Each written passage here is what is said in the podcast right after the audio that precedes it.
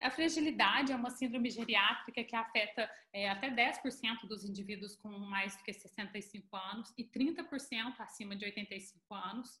É, lembrando que, apesar disso, a idade não é uma condição determinante da fragilidade. Os estudos mostram que os, os idosos frágeis apresentam maior probabilidade de comorbidades, hospitalizações e declínio cognitivo e também mortalidade. Embora a gente tenha limitação que muitos dos trials, muitos dos estudos não incluíram e não classificaram é, os pacientes com índices de fragilidade.